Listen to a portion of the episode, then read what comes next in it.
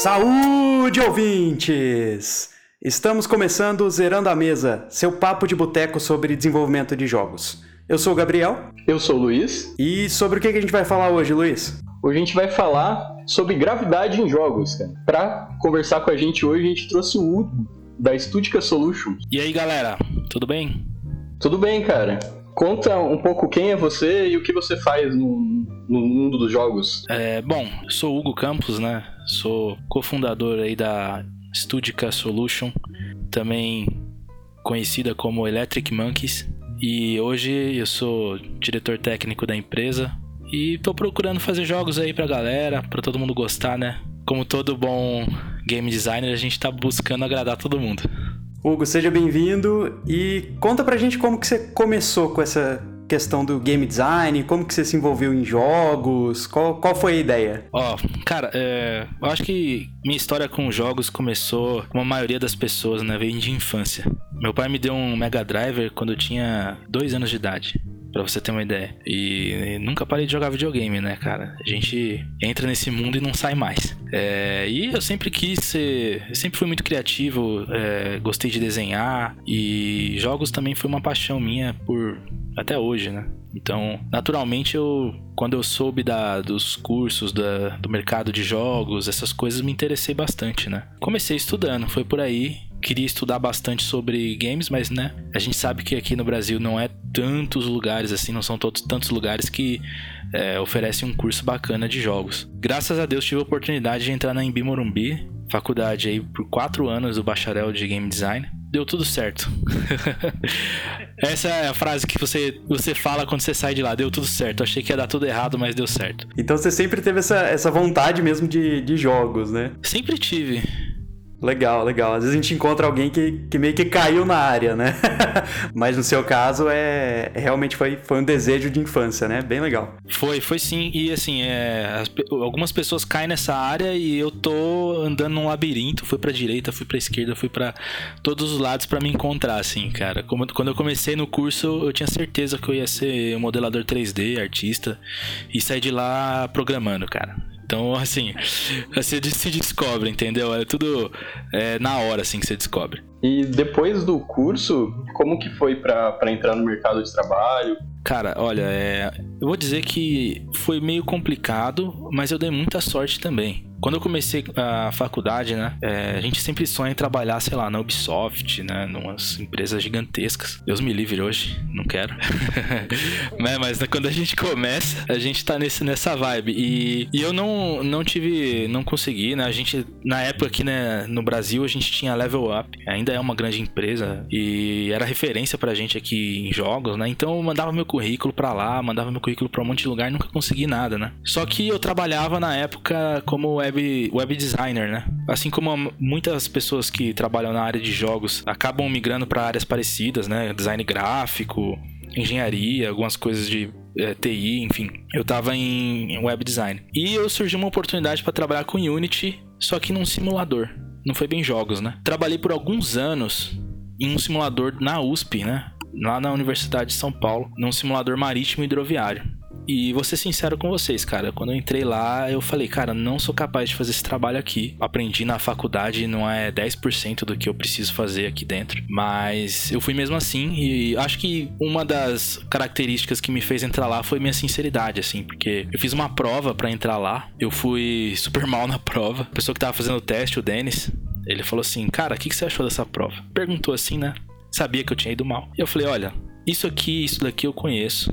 Vou ser bem sincero para você, mas essas outras coisas aqui eu tenho uma ideia de como funciona, mas eu tenho certeza que eu errei porque eu não tive nenhuma experiência com isso. E eu acho que aquilo me deu uma oportunidade, né? Porque ele falou assim que tava buscando pessoas que, uh, acima de tudo, queriam aprender, né? E uma das coisas que eu perguntei, inclusive, antes dele me contratar, foi como resolver aquele problema que eu não tinha conseguido, né? E foi aí que eu comecei a trabalhar profissionalmente com Unity, né? Unity, para quem não sabe, engine de jogos, é, também usadas para simulador. E ali, cara, me desenvolvi muito, assim, muito mais do que na, na faculdade, muito mais do que nos cursos. E foi por isso que eu, que eu digo que eu dei sorte, né? porque uma oportunidade dessa molda você de uma maneira extraordinária. Então, é, comecei a trabalhar bastante lá, desenvolver assim minha, minha competência lá. Mas quando chegou um momento assim que eu vi que eu não estava indo muito pro lado de games mais, né? Eu tava começando a estudar matemática, algoritmo, cara.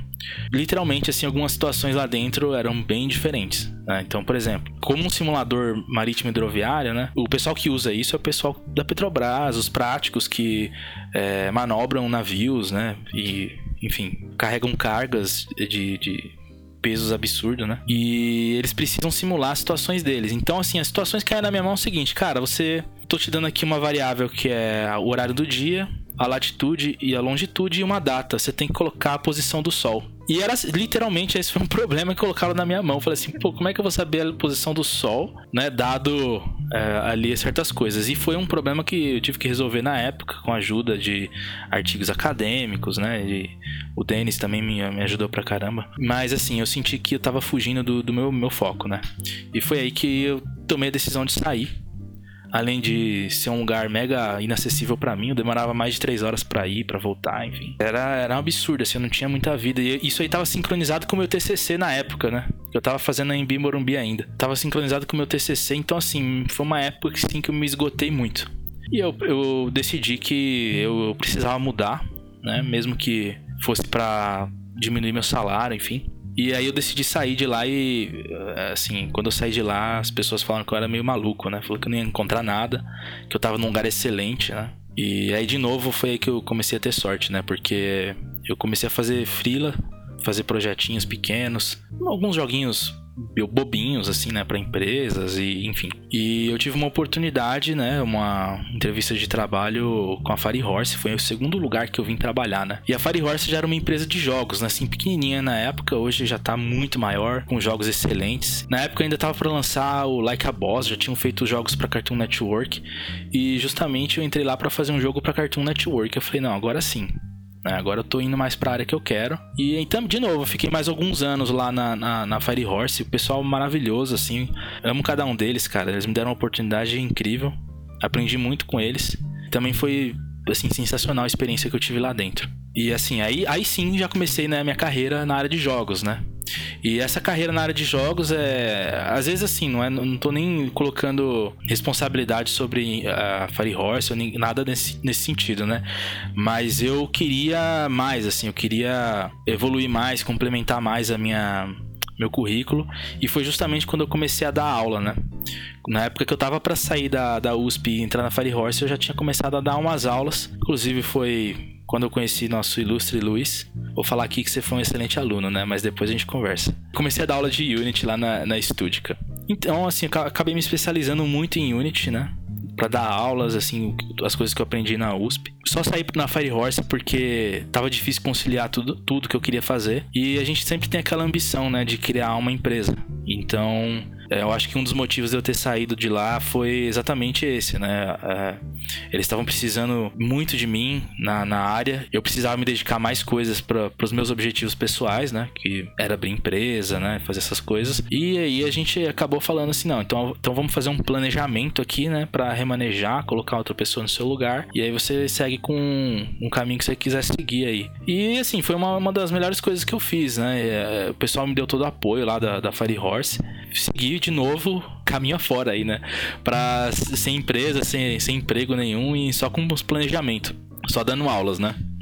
Cara, foi numa dessas aulas assim que né, eu comecei a ter mais contato com o pessoal da Studica. É, para quem não sabe, eles são representantes da Unity aqui no Brasil, né? Unity Engine. E isso acho que abriu muitas portas, né? Abriu muitas. Uh, muitos serviços vieram desse, dessa, desse relacionamento. E esse, o motivo deles serem é, é, representantes da Unity aqui no Brasil, acho que abriu certos caminhos para mim que, que não existiam antes, né?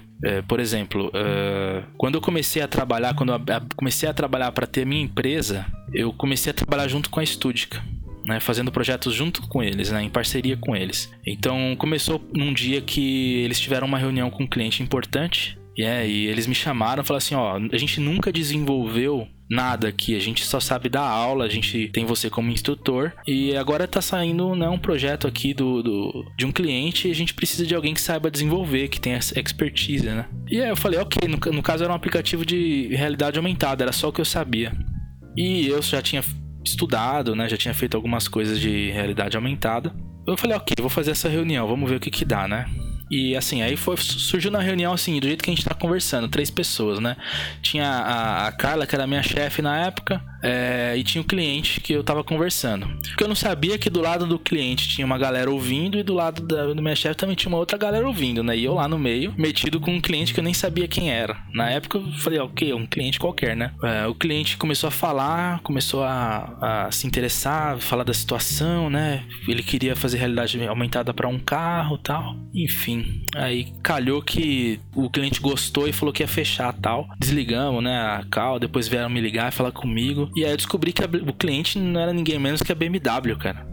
BMW Brasil. E, e aí o pessoal gostou, amou demais aquilo, né? E aí surgiu um nicho ali na, na Studica. Acho que a partir daí foi quando surgiu a oportunidade, né? No caso, uh, o Paulo, que CEO, vamos dizer dessa maneira, da, da Studica, é, me convidou. Ele falou assim: Cara, a Studica hoje ela é um negócio de é, educacional, né? De business mas a gente não tem nada de desenvolvimento aqui, né? Eu queria fazer alguma coisa de desenvolvimento e queria a sua ajuda aí para fundar essa, essa empresa, né? E inclusive com a ajuda da Carla, que ela é uma profissional excelente também, na, muito na parte de relacionamento com cliente, de vendas, etc. E me convidaram para fazer isso e eu topei na hora. Eu falei, ok, agora tá alinhado com o que é, eu quero fazer, que é abrir minha empresa, né? Então surgiu daí. Aí eu comecei a, a, gente começou a ir atrás de cliente, começou a fazer esses projetos. E, cara, não tem jeito. Quando você tá na área de games, é o que eu falei, você não sai da área de games. Então, na primeira oportunidade que eu vi de fazer um jogo, cara, meti, me entrei com os dois pés lá dentro e, cara, a primeira coisa que eu fiz foi o seguinte: vamos fazer essa game jam. Tá, mas essa game jam aqui vai, vai dar certo? Eu falei, pô, não sei, né? É, não, não, não, a gente vai perder, a gente vai perder nada. Eu só vou perder horas de sono, né? E aí, beleza, aí a gente começou e fez a Game Jam. E que essa Game Jam saiu o Gravity Heroes hoje agora. E aí tamo aí, né? é uma história é, que, que, que culmina nesse pico, assim, né? De fazer o Gravity. Mas é sorte, assim, minha, minha carreira, assim, meu, Muitas outras coisas aconteceram, lógico, no meio do caminho, mas assim, resumindo, é esse, é esse é o trajeto que eu tive até começar a trabalhar com os meus próprios jogos, né? Cara, foi fantástico e diria que nem foi tanta sorte também, né? Foi muito planejamento, né? Que você que tomou as rédeas aí do que você queria fazer, né? Então foi, foi bem legal também. Sim, foi assim, uma coisa que eu uma dica que eu dou para quem tá querendo fazer que dica não, né? Eu vou dar um aviso é arriscado. E você vai ter que se arriscar, cara. Então, assim, eu tomei alguns riscos. Lógico que calculado, né? Poderia me dar muito mal também. É, mas deu tudo certo. Fantástico. E tá o Gravity Heroes aí pra, pra mostrar, né? Aqui você veio na indústria de jogos também, né? Muito legal. É, em breve estará aí lançado. A, a Game Jam que, que vocês fizeram foi uma Game Jam interna do, do estúdio ou foi alguma game jam externa que vocês participaram? Ela é externa, a gente participou da Ludum Dare, acho que é 37, de cabeça, tá? Tô falando, é 37 ou 38, alguma coisa assim. É, eu lembro que o tema dela era One Room, né? Uma sala. Aí a gente juntou lá as ideias, fez umas coisas malucas. É, nessa época, né, é, antes da gente começar a falar dos projetos, né, que eu tenho certeza que vocês querem comentar por que, que eu faço tanto jogo com gravidade, né? É, isso, isso todo mundo me pergunta. Mas na verdade, nessa época aí, o Gravitacional, que é o projeto que a gente começou depois, já tava no papel, entendeu? Então, é, esse, o projeto Gravitacional, é, ele já estava no papel, a gente já tinha colocado ele em alguns editais, e enquanto estava nesse edital, acho que da SP Cine, surgiu essa Game Jam. Né? A gente não tinha começado a fazer nenhum projeto de jogo ainda, mas a gente falou, ah, vamos, vamos tentar fazer alguma coisa na Game Jam. Como eu tava com esse projeto do, do gravitacional aí pra talvez, né, surgir uh, uma oportunidade, talvez pegar o edital, etc. É, a gente falou, cara, vamos fazer alguma coisa com gravidade, né? E aí quem participou da Game Jam foi eu e um artista 2D, né? Fui eu e o Jonathan. E aí a gente falou, meu, a gente não consegue fazer nada do, do, do gravitacional, que é uma ideia de realidade virtual, numa Game Jam, cara. A gente não tem nenhum óculos aqui. Na verdade eu até tinha, mas não com os recursos que eu precisava para fazer o gravitacional. Então o que, que a gente decidiu fazer foi fazer uma versão 2D do que seria o gravitacional.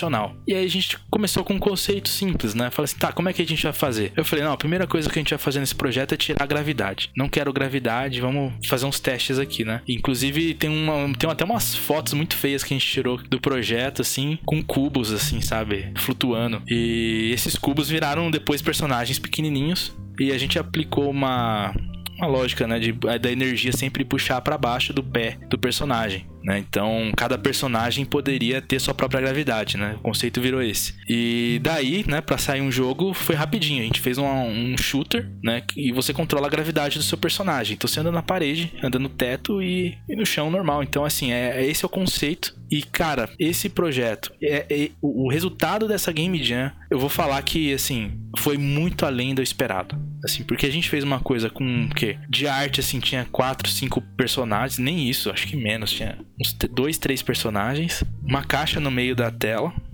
o cenário que era o próprio, né, a própria próprio monitor. Para quem vê o Gravity Heroes, né, vê qualquer trailer aí, entende que é só uma arena, né, não, não é side scroller. E aquilo assim foi o básico assim. Às vezes você acertando no básico, você já tem um feeling de que aquilo tem tem futuro, né? E a gente achou aquilo sensacional, achou maravilhoso. Projeto, como que a gente vai chamar? Aí tinha uma discussão, né? De como é que a gente ia chamar o projeto. Não, é os Soldiers, Gravity Soldiers, né? Que pareciam soldadinhos na época. Não, mas Soldiers é muito militar. Acho que o jogo é mais, né? Aí virou o Gravity Heroes, né? Que a gente chamou. Acho que ficou sonoro, ficou legal. E a gente não mudou mais desde a da, da Game Jam, né? Esse nome vem desde a Game Jam, então? Desde a Game Jam, cara. Todo o conceito. Inclusive os inimigos que a gente fez na Game Jam são inimigos é, presentes no jogo. É, o cenário que a gente tem também é presente no jogo. Então, assim, a gente deu uma remasterização assim, do projeto e fez a versão oficial aí do Gravity Heroes. Legal. E o que, que você acha que.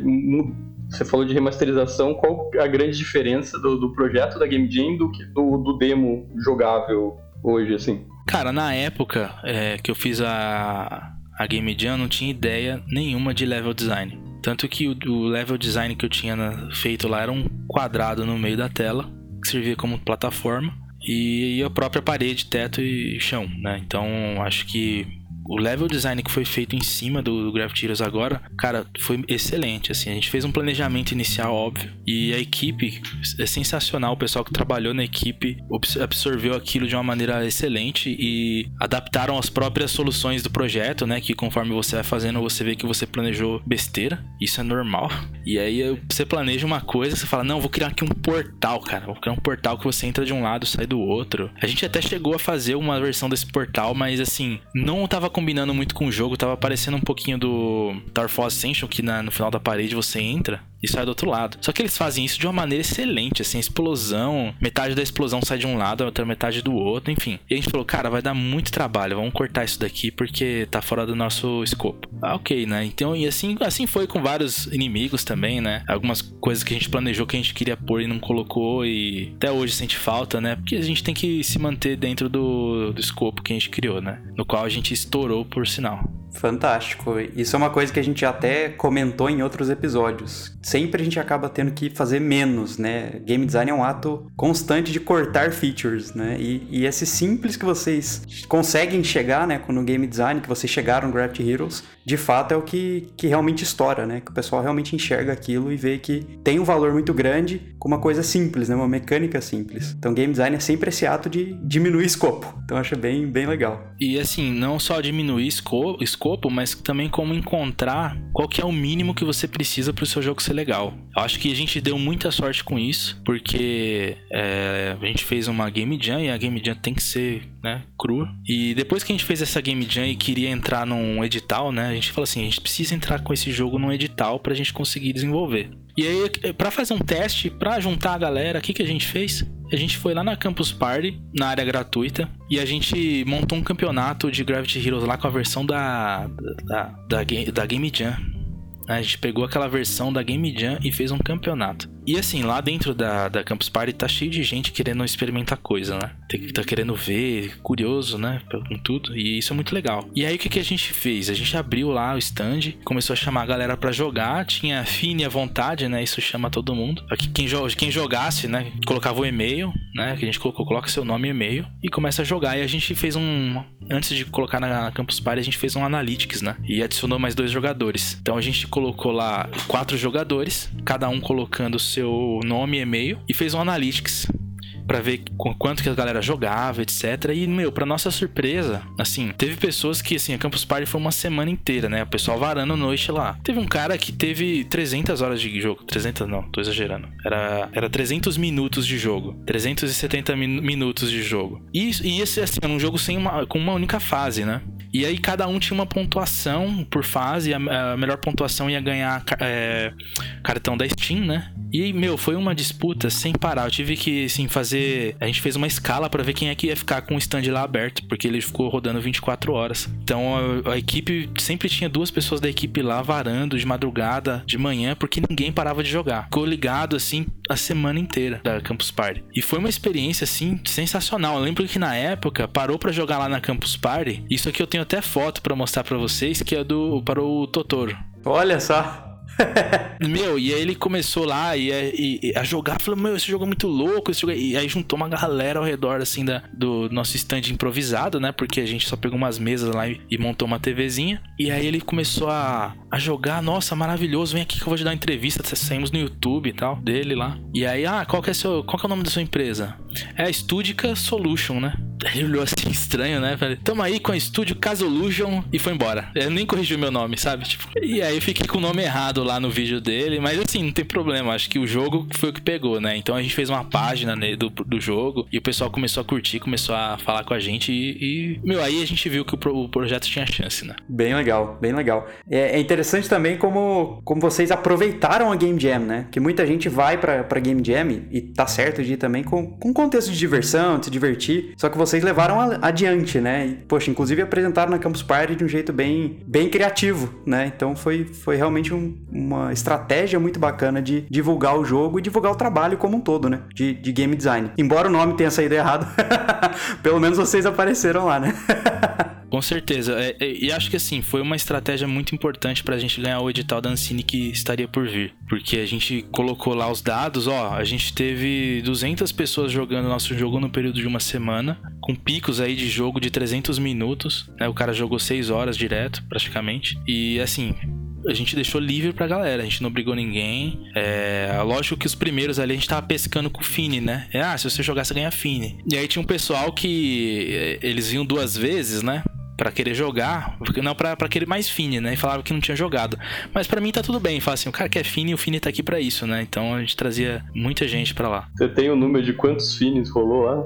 Ah, não, não, não tenho. Foi muito Fini. Foi muito Fini, assim, indo embora, assim. Aí depois da, dos primeiros dias a gente viu que tava lotado e a galera não ia conseguir mais, eu não ia ter com que trocar o Fini, né? Eu tinha muito Fini e tava lotado. E a gente começou a trocar o Fini por curtida na nossa página né, no, seguir no, no, Instagram, etc. Aí quem seguisse no Instagram, lá no, no, no, Facebook, etc., a gente ia dar um fine de volta. Aí a gente começou a distribuir mais fine porque tinha que acabar com os fine, né? Foi uma estratégia boa, assim, porque depois a gente mostrou dados, né? Uma coisa que, é, para quem tá começando, dá muito, a pessoa que tá começando, ela dá muito valor para a ideia dela, né? E hoje eu vejo que a ideia não nem sempre tem um valor tão pesado quanto outros fatores, né? É bom também. Mas, por exemplo, se você tem um jogo que tem um dado, né, que fala assim, ó, em uma semana atrair tantas pessoas. Teve jogadores jogando meu jogo por 6 horas seguidas e eu só tenho uma fase. Você não quer me financiar para fazer é, uma versão final desse projeto? Meu, isso vale pra caramba, né? Mesmo que o seu projeto tenha uma ideia mais simples, uma ideia como o Gravity Heroes foi. Foi uma ideia simples, né? Não é nada complexo. E assim, é, esses dados foi o que conquistou a gente, né? A forma como a gente apresentou o projeto foi outra, né? Às vezes eu tinha uma pessoa com uma ideia muito melhor do que a minha, mas como ninguém testou, né? Ninguém sabe como que, como que é a opinião da galera em relação ao jogo, então é mais difícil, né? O publisher mesmo investir em alguém que tem uma boa ideia é difícil. Ele, ele, ele vai investir numa pessoa que tem bons resultados, vamos dizer assim. Foi legal até pela questão da, da validação, né? Vocês conseguiram validar a ideia junto com o público do que vocês tinham feito, né? Exatamente, exatamente. A validação foi muito importante e se confirmou depois no edital, né? Da Ancine, que a gente conseguiu se classificar. Ainda bem que deu tudo certo, porque é, foi assim uma semana. Semana não, né? Todo o processo da, do edital é tenso. Tem, você tem que apresentar o projeto lá no Rio de Janeiro, né? A gente pegou avião, nas etapas mais para frente. Né? Tentamos de tudo assim para fazer o projeto dar certo. Fizemos uma bela apresentação, sincronizada, a gente tinha X minutos, né? Então a gente ensaiou a nossa apresentação na frente dos colegas e aí eles deram feedbacks pra gente falando assim: "Não, mas eu acho que eu não entendi essa parte. Você não tá falando disso, que eu acho que é importante. Acho que isso que você tá falando não é importante". Então a gente planejou uma apresentação que ficou muito profissional. Ficou assim, acho que a apresentação do projeto e a apresentação dos dados, acho que convence, né? Mais do que ideia. Né? A ideia é boa, mas se você conseguir provar que sua ideia é boa, é excelente, assim, você tem um, muito mais chances de dar certo no mercado. É, essa lição, inclusive, não vale só para jogo, né? Mas vale para qualquer ideia de, de negócio. É, eu lembro quando eu, quando eu fiz uma, é, um programa de aceleração de, de startups mesmo, né? Assim como você, Hugo, eu também sempre tive o sonho de ter uma empresa, né? e aí eu fiz um programa de aceleração de startups lá na Universidade de Berkeley. E, e o grande o grande moto deles, né? O grande lema deles é nenhum modelo de negócio sobrevive ao primeiro contato com o cliente. Né? Em outras palavras, né? não importa se você tem uma ideia muito boa, um potencial muito bom da ideia, se você não valida, né? se você não entra em contato com consumidor, com cliente, com jogador, a sua ideia não vale nada. Né? E realmente, nesse caso, é mais um exemplo de que isso é verdade, né? que vocês conseguiram iterar aquela ideia de uma Game Jam até chegar num nível de conseguir um edital da, da Ancine aqui, aqui no Brasil, que é um edital grande, né? justamente, provavelmente, essa prova social contribuiu bastante nesse número de jogadores que vocês que vocês estavam estavam utilizando, né? Então muito bacana. Com certeza, isso que você falou é uma verdade assim, né? O cliente ele te destrói. e assim, eu tive muito feedback negativo, né, de pessoas que jogaram Gravity Heroes, assim, a gente usou aquilo para melhorar muitas coisas, né? Então, principalmente controle, né? A princípio, é muito complicado você mudar, assim, é, o ponto de referência do jogador em relação ao jogo. Que o Gravity Heroes é isso, você muda seu ponto de referência pra parede, né? E aí tinha uma discussão interna que eu, eu defendia que se, o, se a pessoa aperta pra direita, quer dizer que ela já, intuitivamente, ela acha que isso é ir pra frente. Então, se ela tá na parede, eu achava que se ele se continuar apertando pra direita, ia ser intuitivo para ele para seguir adiante, né? Para mim faz sentido.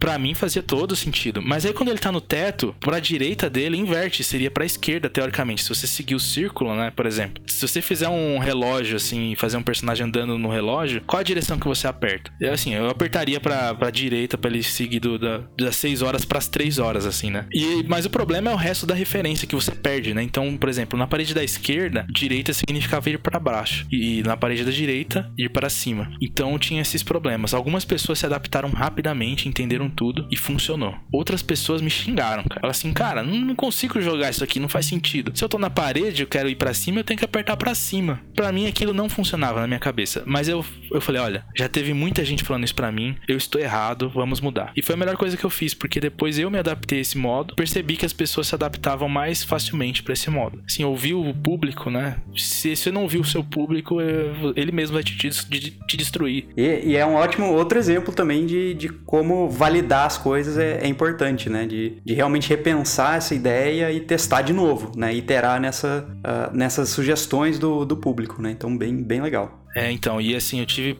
essas experiências, eu tive que ouvir muito. ouvi bastante. Se, se eu fosse contar todas as vezes que eu estava errado, é, ficaria surpreso, assim, é muito fácil errar. Ah, mas é só assim que a gente vai, vai ficar certo, né? Não tem jeito. tem, eu, tenho um, eu tenho um print aqui que eu amo, cara, que é, é um cara, ele mandou uma mensagem no, no Facebook falando assim, é, que jogo lixo, que jogo sem futuro. E cara, eu fiquei aqui tão chocado com, com essa mensagem. Porque assim, antes dele mandar essa mensagem, ele curtiu o jogo. Nossa, esse jogo é legal, tal, papapá. Aí passou uma meia hora que eu acho que ele ficou jogando e se frustrou. E jogo lixo, que jogo sem futuro. Aí eu falei, caramba, meu, o que que eu tô fazendo? Que, se tem alguma coisa, eu tô fazendo de errado, né? Mas assim, eu guardo esse print até hoje, cara. Mudou a opinião completamente, né? é, então, eu falei, ok, né? Você sabe o que fez ele mudar de opinião? Ah, nem perguntei. Falei assim, ó, perdi esse cara já. Melhor nem chegar perto das pessoas, né? E falando assim dessa, de toda essa interação que você teve e tal, é, você tem alguma estratégia de game design assim que você aprendeu com esse processo todo que se você tivesse numa game jam lá de novo fazendo Gravity Hero, você faria diferente? O que, que, que, você passaria assim para um pessoal que tá começando na área de game design? O que, que você aprendeu com esse, com esse processo todo? Quando eu comecei o Gravity Heroes, eu aprendi muita coisa.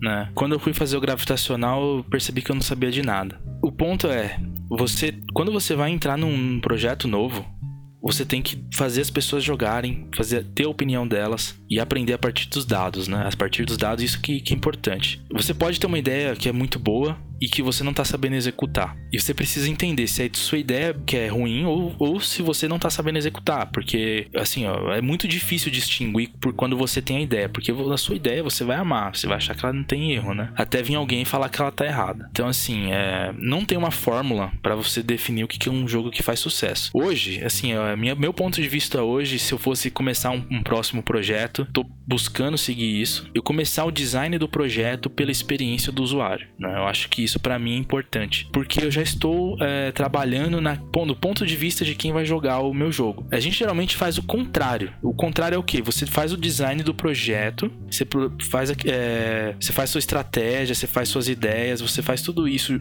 coloca no papel e aí você vai perguntar pro jogador depois que tá tudo feito, pronto, o que, que ele acha, né? Então, de que maneira você consegue trabalhar a partir da experiência do usuário? Você tendo experiências, porque você também é um jogador, né? Nessa área, provavelmente você é um jogador. Então você começa a, buscar em outros jogos, em outras, uh, outras mídias também, o que, que é uma experiência, qual é a experiência que te faz se sentir bem ou te traz um feedback positivo. É, enfim, se sentir bem nem sempre é, é aquilo que a gente quer, porque você vai fazer um jogo de terror, o cara vai querer tomar um susto, ele vai querer ver as pessoas tomando um susto, é, ele quer ter medo, ele quer ficar apreensivo. Então, assim, aqui que uma experiência, por que, que aquela experiência se torna memorável? Né? Então, a partir daí, você consegue é, fazer um planejamento de design. E aí eu penso dessa forma hoje, porque se eu fazer um projeto para esperar descobrir o que o jogador quer, eu vou mudar meu projeto com certeza muitas vezes, né? É, eu, inclusive, eu vi uma palestra muito boa do pessoal do Subnáutica, que o jogo começou e o que ele terminou não tem nada a ver uma coisa com a outra, né? Troca tudo. E é, é isso, é, de fato é isso, né? Só que isso requer muito investimento. Então a gente tenta estar o mais próximo da experiência final possível, né? Acho que é por aí que você consegue conquistar, assim, a, os jogadores. É, realmente, tem muito designer que normalmente começa pela mecânica, né? A pessoa gosta de, de jogar um certo tipo de jogo, gosta de um certo jeito de fazer as coisas, e lá no final só que ele se preocupa com, com o jogador. E realmente começar ao contrário, né? É, talvez seja o mais difícil, mas é o que traz mais retorno, com certeza. Até porque é o jogador que vai jogar seu jogo, né? Ele que vai comprar seu jogo. Eu dei muita aula, né? E o Luiz sabe disso. Dou, dou aula até hoje. É, eu tenho muitos alunos e eles. É, são apaixonados por jogos, né? E eles vêm produzir jogos e eles querem pegar essa experiência que eles têm jogando e passar para o desenvolvimento de jogos. Hoje, assim, virou meme. Virou meme porque a galera que começa a desenvolver jogos ele fala, vai falar assim: Meu, eu consigo fazer o personagem andar, eu consigo fazer ele pular, eu consigo fazer ele dar tiro, eu vou fazer o GTA. É isso, cara. E, é, e, e por quê? Porque ele acha que o que faz o GTA ser legal é, é, o ambiente que ele tá, né? Aberto e faz o que ele quiser tal. Mas assim, não é, não é isso, né? Ele, tá, ele pegou a experiência que ele teve com o GTA e resumiu de uma maneira errada, né? E assim, hoje a gente tem que evitar isso, porque por mais que a gente dê risada da galera que fala isso, que quer fazer um GTA brasileiro, a gente também faz isso o tempo todo, né? A gente pega nossos GTAs próprios e a gente quer projetar no nosso próximo jogo. E a gente não pode fazer isso, a gente tem que abandonar os nossos GTAs internos e achar a experiência que faz a gente, que vai fazer aquele jogo ser sensacional, aquela ideia ser maravilhosa. Então, tentar extrair a experiência, né? Porque não é exatamente o fato de você conseguir fazer o que você quiser que você vai fazer um jogo perfeito. Até porque é muito difícil fazer e na vida real a gente faz o que a gente quer e é chato pra caramba, né? É, acho que esse ponto é muito importante, né? Enquanto game designer, todo mundo tem seu viés, né? Então a gente sempre tem os nossos próprios GTAs, né, para fazer o jogo. E, e, realmente você se afastar um pouco nesse momento, né, e pensar do ponto de vista do jogador, eu acho que é o ato mais difícil e talvez o que mostra o maior amadurecimento, né, enquanto enquanto game designer, né? Você ser capaz de olhar através dos olhos de outra pessoa, né, e a experiência através dos olhos de outra pessoa sem sem cair no, no comum que a gente já tá acostumado em termos de experiência mesmo, né, de gostar de jogar aquela mesma mecânica, gostar de trabalhar aquele mesmo aquele aquele mesmo conceito de jogo. Então, bem legal. Pois é, o GTA já tem, né? Ele surgiu ali e, e, e tá ali no mercado já faz um bom tempo. Então, quais outras experiências ou quais outras histórias que você poderia contar e dar essa, essa oportunidade do jogador vivenciá-la? Exatamente, é por isso que eu amo, amo muito o jogo indie.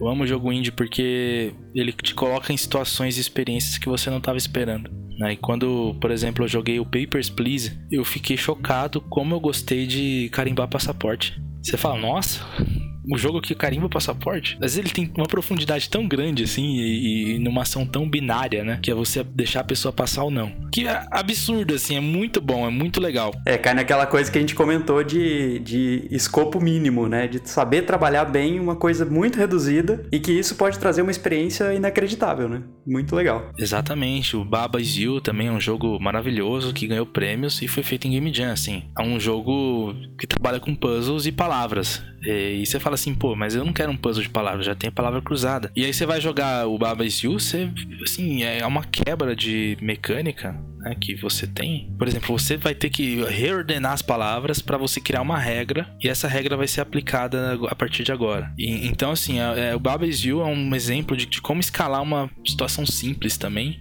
criar né, um contexto com profundidade de game design. Bem legal. E a gente está falando de experiência, assim. É, como surgiu a ideia do, do gravitacional, o fato de você mexer com coisas com gravidade e o personagem ser um, um cadeirante? É uma boa pergunta. Essa ideia, para você. É, assim, você vai achar que eu tive essa ideia agora nos últimos anos tal, mas eu tive essa ideia quando entrei na USP. Lá na, no primeiro, assim, na primeira vez que comecei a trabalhar com Unity. Lá, quando saiu o Oculus Rift, eu acho que foi uma das primeiras pessoas a ter o Oculus Rift aqui no Brasil. Cara, eu comprei assim assim, um entusiasmo enorme, assim, né? E eu acabei batendo numa parede gigante também, né? Mas eu comprei aquilo e, e, e eu coloquei o, o óculos vi os exemplos que tinham lá e eu comecei a pensar, meu, olha que louco, eu posso fazer e ser o que eu quiser. E daí surgiu a ideia de você de uma experiência parecida com uma de astronauta, né? De, de flutuar tal. Mas aí eu pensei assim, pô, seria legal se tivesse as mãos, né? Dentro do jogo, né? Na época não tinha, era o óculos Rift, né? Só tinha o visor. E eu falei, caramba, será que não tem um controle para as mãos também? E aí eu descobri que a Razer tinha um, um controle, acho que chamava Hydra, alguma coisa assim, que ele conseguia traquear as duas mãos também. E aí eu, meu, eu montei lá na casa da minha avó, que na época eu morava na casa da minha avó, pra ir pra faculdade, assim. Cara, eu montei o meu óculos Rift, montei um monte de fio, um monte de coisa, assim, para fazer funcionar o negócio. Abri o Unity, cara, e foi um inferno. Não consegui fazer. Foi muito difícil, né? Então, assim, a ideia inicial que eu tinha era que eu ia criar, por exemplo, é, um escritório mesmo. Quando eu trabalhava na USP, era um galpão, assim, e eu, assim, passava muito tempo imaginando é, como seria se aquele ambiente tivesse, não tivesse gravidade. Porque quais são os desafios, né? Você conseguir se movimentar, né, segurando nas coisas para chegar num determinado ponto, né? E na época eu fui muito inspirado por Portal, que eu joguei muito Portal, assim, eu, eu, no dia que eu comprei o Portal foi, foi tipo de madrugada, assim, e eu falei, nossa, eu vou comprar esse jogo, né? fui testar para ver se tava funcionando, eu zerei o jogo. Tipo, passei a madrugada jogando. E assim, é... e eu sabia que eu ia fazer uma coisa bem parecida. E aquela questão da gravidade me atraiu muito, né? E aí, o que, que eu pensei? Vou fazer, né, os controles para as mãos, para que você possa segurar nos lugares, né, se, se impulsionar e chegar em determinados lo é, locais sem gravidade. Essa foi a premissa do jogo, né? Bom, na USP eu quebrei a cara e não consegui fazer. Quando eu vim para a Studica, né, esse projeto, na hora que eu entrei na Studica, eu sabia que esse projeto ele nunca saiu da minha cabeça, nunca saiu do meu coração de fazer ele. Então eu fiz um planejamento, né? E nessa época já tinha um óculos com controle, né, que já tinha algumas versões com controle para as mãos, então talvez fosse facilitar meu trabalho. A gente estava fazendo design e eu falei, cara, por que não ser cadeirante? Veja bem, quando você faz um personagem e aquele personagem está inserido no universo, eu parto do princípio que você, como, assumindo o papel daquele personagem, tem, é, sinta imerso dentro daquele universo, né? Então tem que fazer sentido dentro daquele universo tudo que, que tá rolando, tudo que tá acontecendo. E eu pensei, cara, a gente tá. O, o nosso jogador ele tá sentado com um óculos na cabeça e controlando apenas as mãos do nosso personagem. Ele basicamente tem as mesmas limitações que uma pessoa de cadeira de rodas. Surgiu a questão: por que não? Por que eu não posso inserir um personagem com deficiência no nosso jogo, né? Por que não? E assim, eu acho que esse é um questionamento que a gente precisa fazer mais, porque às vezes faz sentido isso, né? Faz sentido certas coisas. Então, uh, esse projeto, ele, ele é um projeto desenhado para o entretenimento, mas ao mesmo tempo, ele é um projeto que coloca pessoas, coloca as pessoas como você e eu que não usam cadeira de rodas, numa perspectiva de alguém que usa cadeira de rodas. A gente quer trazer também empatia, né? Ver quais são os desafios. Então tem algumas coisas dentro do gravitacional que são bem interessantes. Por exemplo, você tem um puzzle, né, é, dentro do jogo que você precisa, geralmente você precisa chegar do lado A até o ponto B, tradicional de jogos. E para você fazer isso tem uma escada, né? Da, da ponto do A, ponto A ao B. Olha que fácil. Só que você não consegue subir uma escada, né? Então você precisa criar o seu caminho. Você precisa é, resolver o puzzle para você criar o seu caminho, vencer a barreira da acessibilidade dentro daquele lugar e você poder chegar até o ponto B, né? Então acabou virando uma não, não, não quero dizer paródia, mas acabou virando uma versão, né, de um problema real da vida das pessoas. É uma versão que é, as pessoas precisam observar mais e precisam estar mais conscientes de que esse desafio está presente no dia a dia. Então a gente acabou criando um personagem cadeirante porque faria todo sentido e a gente ama o personagem e se pudesse faria tudo do mesmo jeito, porque pra gente faz todo sentido. É genial a ideia de, de comparar essa, essa questão do cadeirante com a própria experiência do jogador naquele momento, né? Que ele vai estar sentado e, e usando óculos. Fantástico, cara. Muito bom. E vocês é, já, já tiveram algum cadeirante jogando demo do jogo? A gente é, chegou até ir num evento que é o Universo PCD, né? PCD é pessoas com deficiência. E a gente foi convidado, inclusive na época foi convidado porque a gente venceu em uma das categorias do Games for Change. E o pessoal falou: olha, amanhã vai ter um evento lá no Rio de Janeiro de é, universo PCD. E lá tem muitos cadeirantes, lá tem pessoas que vão te contar experiências que elas é, vivem no dia a dia que vai mudar seu ponto de vista. Só que você precisa embarcar amanhã para estar tá lá nesse evento. E eu fui. Eu fui lá nesse evento, eu me planejei. Cara, cara tanto que um dia antes eu tava lá na é, Comic Con. Eu tava na Comic Con falando, não, não, eu vou, no, no, próximo dia eu vou lá pro universo PCD, vamos descobrir. E a gente fez um planejamento na época, né, de trazer as pessoas para jogar nosso, o, nossa versão do jogo, ter o feedback delas. Mas aí a gente teve um problemão, que foi o Covid-19. E isso prejudicou muito o projeto, assim, nesse sentido, porque a gente não consegue fazer uma montagem, né? Nem todo mundo tem realidade virtual em casa, a gente não conseguia fazer uma montagem nesses locais. Então a gente postergou também, porque na época a gente não tinha nenhuma versão pronta. É, foi no começo do ano, né? No começo do ano, a gente foi ter uma versão jogável, assim, uns 4, 5 meses depois, assim, quando tava tudo arrebentado, né? De, do, por causa do coronavírus. Então, isso, isso é uma coisa que marca todos nós até hoje. A gente quer ainda fazer um QA com pessoas que usam cadeira de rodas, para que elas também tenham uma validação, dê o feedback delas. E a gente tá com essa pendência até hoje, né? A gente tem, troca umas ideias com algumas pessoas até hoje que nos dão uma certa consultoria e agradeço a todas elas, mas nada é comparado à experiência de uma pessoa que está é, vivendo isso no dia a dia. É uma pena que não deu para testar, mas quando, quando essa pandemia passar, com certeza vai ser uma experiência muito legal. Assim eu espero, assim, é, o projeto ele tem muita, é, muito potencial, assim, a gente enxerga isso nele, mas assim, a gente tinha 10 meses para fazer esse projeto, né? E a gente começou lá em março, então a gente praticamente está entregando uma, uma última versão já agora, em dezembro. E a partir daí vai vir o porting, né? Então a gente conseguiu contato com uma publisher que vai fazer pra gente publicação no PlayStation, PlayStation 4. E o 5 também vai funcionar. É a mesma publisher do PlayStation do Moss. Não sei se vocês conhecem o Moss, é muito bom. É um jogo VR também, de um ratinho. E a gente está muito contente com isso. A gente espera que alcance um número legal de pessoas e que traga uma diferença, faça diferença na vida deles também, né? Para que eles possam ver essa, é, ver o universo de tantos jogos quanto ao redor de uma maneira diferente, né? Tem muitas pessoas que estão presas ainda na, no modelo tradicional de jogos que é um FPS de luta ou um GTA ou coisas nesse sentido, né? Tem muito mais a ser explorado ainda nesse universo. Fantástico. E, é papel mesmo, né? De, do game designer de, de explorar esse universo. Com certeza. Muito legal, muito legal. E, e caminhando já pro, pro nosso encerramento aqui, alguns jogos que, que te marcaram, assim, você comentou já vários, uh, vários jogos que, que marcaram você, algum jogo que você joga hoje, que você recomenda, tanto em termos de game design, quanto em termos de explorar novos horizontes, como a gente tá comentando agora, o que, que, que você tem aí de dica pro, pros ouvintes? Olha, eu recomendo muito, assim, para quem gosta de exploração, Subnáutica é um jogo maravilhoso, é um jogo muito bonito sobre, né, o mundo aquático, assim, universo. Mas assim, lógico que bem fantasioso. Eu amo, amo esse tipo de jogo. E eu acho esse muito legal porque é um estúdio indie, né? Então ele traz ali uma perspectiva muito bacana. Agora, jogos que trazem um grande diferencial, tem, tem muitos aqui. Deixa eu até abrir, abrir minha Steam pra falar para vocês alguns que eu, eu, gosto muito, né? Papers, Please eu acho que é um maravilhoso, porque você é uma perspectiva completamente diferente. É um jogo sobre burocracia não faz sentido, né? Não, não deve ser legal, mas é muito legal. É muito bacana. Papers, Please. É, acho muito legal. Mas... Enquanto você abre o Steam aí, na época que você não era desenvolvedor ainda, você tem algum, alguns títulos que você fala, pô, esses títulos fizeram, me deixaram mais com vontade de ser desenvolvedor? Tem, com certeza. Tem muitos, muitos. Ó. Eu era fã de Metal Gear 3, Metal Gear Solid 3, eu era fã desse jogo. Amava de coração. Eu era fã de Sonic, por exemplo. Eu, assim, eu ganhei, né, nasci em 91. Eu ganhei um Mega Driver com dois anos de idade. Então Sonic tava bombando na época. Então é um jogo que tem entrado no meu coração também. É o Sonic.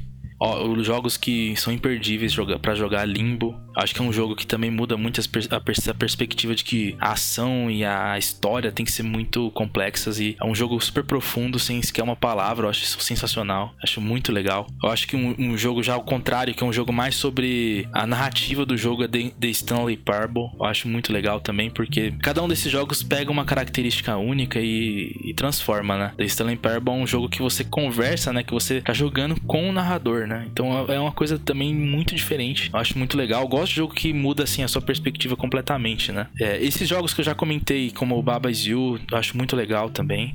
Jogos mais complexos, eu sou muito de jogo complexo também, como Factório. Não sei se vocês conhecem. Ah, legal. Esse, esse eu já, já vi o, os trailers, eu nunca cheguei a jogar, mas pareceu bem legal mesmo. É um jogo feio, mas ao mesmo tempo lindo, porque assim, é uma coisa, uma coisa que você emerge daquele jeito não é para todo mundo, não é um jogo para todo mundo, lógico, né? Mas é um jogo que, assim, os desenvolvedores tinham um conceito básico, simples e escalou assim de uma maneira que fugiu do controle deles, né?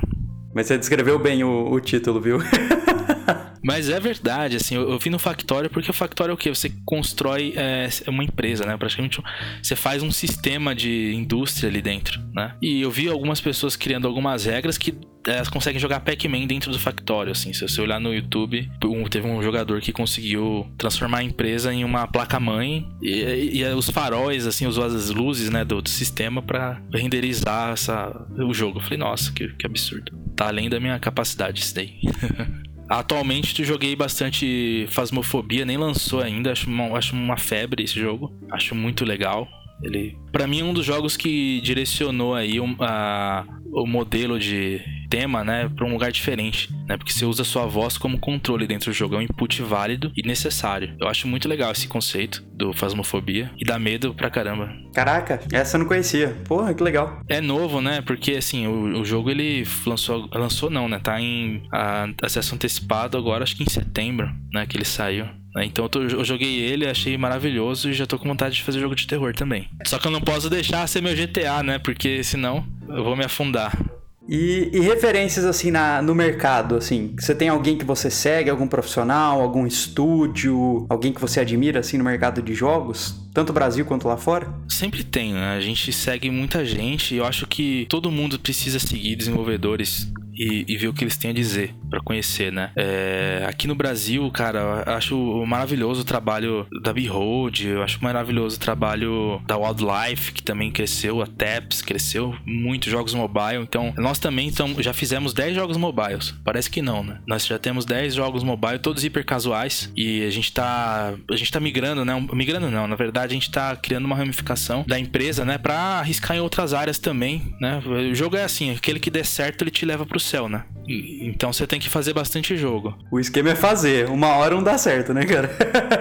Exatamente, tem que fazer. Então, assim, eu, eu tô, ando observando muito essas empresas, é, gosto muito deles, tenho amigos em todas elas, sempre comunicando, pedindo ajuda para eles, então acho sensacional, assim. E pra gente encerrar, quais são suas considerações finais e fazer seu jabá aí? Ok, então assim, acho que minhas é, considerações finais é, para os jogadores é, e para os desenvolvedores, né, são para valorizar, né, uns aos outros. Né, o desenvolvedor brasileiro é muito criativo, então você que, é, que escuta e é jogador, dê uma chance pro pessoal brasileiro, você vai ter jogos muito mais baratos, com uma pegada muito diferente e de muita qualidade. E para desenvolvedores estão começando agora, eu falo para vocês prestarem atenção na, no feedback desses jogadores, assim, tem que você tem que ter uma relação de amor com o seu jogador jogador. Então, é, se ele tá. Se o seu jogador tá te dando um feedback, escuta, tenta compreender de que forma aquilo faz sentido no seu jogo. Começa a criar experiências assim para eles que, que vai ser sensacional. É, e assim, completando com o meu jabá, né, pessoal? Sigam lá nossa página. O, Gra o Gravity Heroes tá aí, tá muito próximo. Assim, se tiver dois meses pra gente lançar, é muito. Então, testem o Gravity Heroes porque é um jogo que eu não consigo. Eu tenho que dar fine para as pessoas para elas jogarem. Literalmente, assim, porque é, quando você olha um monte de jogo, assim, na, você olha uma, é um catálogo de jogos e o Gravity Heroes tá lá, não vai ser um jogo que pessoa, o pessoal é, vai. Nossa, eu quero esse jogo, que legal, que interessante. Ele é. Porque visualmente ele não é tão diferente de muitos que tem aí. É lindo, mas eu, eu, o artista fez umas coisas maravilhosas lá, eu elogio cada um deles. Mas eu, uma coisa eu falo: quando você trocar a gravidade a primeira vez, a maioria da, do, das reações que eu tive foi, foram positivas. Assim, é uma coisa. Então, assim, eu, eu, eu vendo o Gravity Heroes como uma experiência para os jogadores, né? E aqueles que jogam, eu tenho é, feedbacks positivos. Então eu acho que a melhor forma de descrever isso daqui é que você precisa testar. A demo tá aí. Se você gostar, maravilha. Se você não gostar, me dá um toque e me fala que você não gostou. Muito obrigado, cara. Experiências bem interessantes que você compartilhou com a gente. Ah, eu que agradeço. Inclusive, eu testei o Gravity Heroes também, achei muito legal. Eu testei ele também, foi na, na BGS. Não foi quando vocês estavam lá, inclusive, no corredor indie. Pois é, então, muita gente testou a BGS 2019, né? Porque tava pequenininho, né, o stand. É, pequenininho, mas tava cheio de gente, hein? esse, eu acho que esse foi o evento mais maluco da minha vida, cara. Só para complementar aqui, foi um evento que a gente foi, assim, sem muita expectativa. Você via que, assim, o nosso stand era a parede crua, assim, parecia que de concreto. A gente tinha uma TVzinha lá e, e os controles. E, cara, chegou, lembro que nesse evento chegou o Didi Braguinha, cara, nesse evento. Achou aquilo maravilhoso e pegou a gente colocou no maior stand que ele tava apresentando lá e fez um campeonato de Gravity Heroes, assim. Ele fala, não, tenho que fazer um campeonato de Gravity Heroes. E ele fez no evento, cara. Eu falei, nossa, velho, eu tinha um standzinho tão pequenininho e eu fui pro um stand gigantesco E, e, o mais legal foi o meu desenvolvedor, né, o Josiel, Ziel Nascimento, que ele tava comigo lá e a gente tava levando as coisas pro, pra esse stand gigante, né? Aí eu falei pra ele e falei assim, aí o multiplayer tá funcionando, né? Aí ele virou, ele, ele virou pra mim e falou assim, espero que sim. e a gente não tinha ideia, a gente não tinha testado com o público ainda, mas tava lá, a gente fez um campeonato ainda. Tudo bugado, ninguém percebeu, graças a Deus, né? Mas assim, foi, uma, um dia incrível, cara. Foi maravilhoso esse, esse evento. BGS é sempre maravilhoso, vocês têm que ir. Jogadores, Vamos para a BGS. Cara, Hugo, muito obrigado. Excelente conversa. Acho que excelentes dicas também de, de game design, né? Um insight muito bom de para quem quer começar, para quem já, já é experiente do mercado. Obrigado pela presença, agradeço muito e tô esperando o lançamento do Graft Heroes. é isso aí, eu que agradeço aí o convite. Foi muito bom conversar com vocês e próxima vez aí espero ter mais jogos é, para apresentar para vocês também. Muito obrigado e até a próxima, ouvintes. Tchau, tchau.